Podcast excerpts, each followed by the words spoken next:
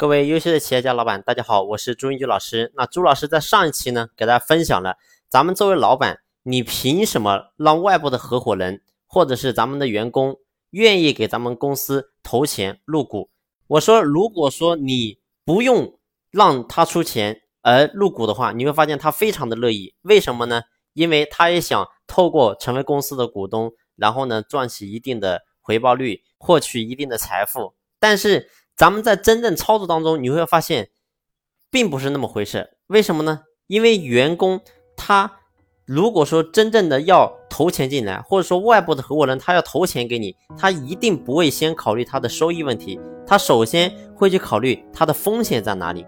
为什么呢？因为风险比收益更重要。如果说没有风险，那他当然愿意。但是你会发现，如果说他投了钱给你，他就相当于是有风险。而在咱们公司真正在操作当中，必须要让任何股东、任何合伙人，在公司内部都要有一定的风险。如果说没有风险的存在，我说他是没有任何动力的。但是呢，不同的人他的抗压能力、抗风险能力是不一样的。那么我们要针对不同的人，要设计不一样的风险机制给到他。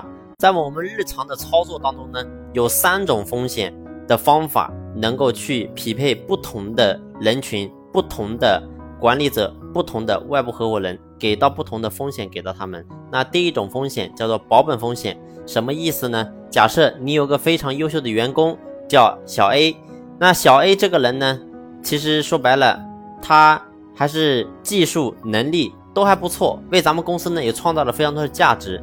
但是这个人他还是抗风险能力属于比较中等的那一种。那属于中等那种呢？那你就可以给他叫保本风险，什么意思呢？就是小 A，你比如说给公司投十万块钱，那么这十万块钱呢，咱们约定个时间，你入股，我跟你一起合伙干这个事儿，你成为公司的内部的股东，那么我们一起合作三年，那三年到期之后呢，你不是投资了十万块钱给公司吗？那么到期之后，我可以给你保证，你这三年下来，你到手的实际分红。一定会大于或者是等于十万，这就叫保本风险。假如说咱们三年下来之后，你实际到手的分红不到十万块钱，只有五万块钱，那你投是投了十万块钱，是不是还差五万块钱呢？那么很简单，这五万块钱公司会在到期之后补偿给你五万，就相当于说你投了这十万块钱，但是呢，实际三年下来之后。你真正到手回本的钱是不会低于十万块钱的，所以这对于他来说是一个保障。他只是把钱交出来，暂时交出来而已。但是真正的到后期的时候，这个钱是可以回来的。那么你会发现，透过这种合作，那么你可以打消员工的顾虑，那么他呢就愿意把这个钱给到公司。那只有当员工交了钱，他才能交心。那交了心呢，才能把结果给交出来。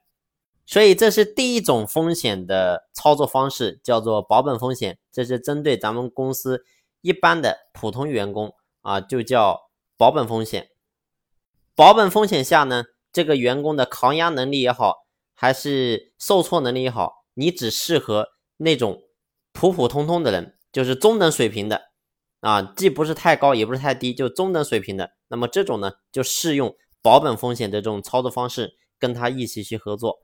好了，今天的分享呢就到这里结束，感谢大家的用心聆听。如果说你有任何不明白、有疑问的话呢，可以随时打我的电话咨询我，或者说加我的微信。好，感谢你的用心聆听，谢谢。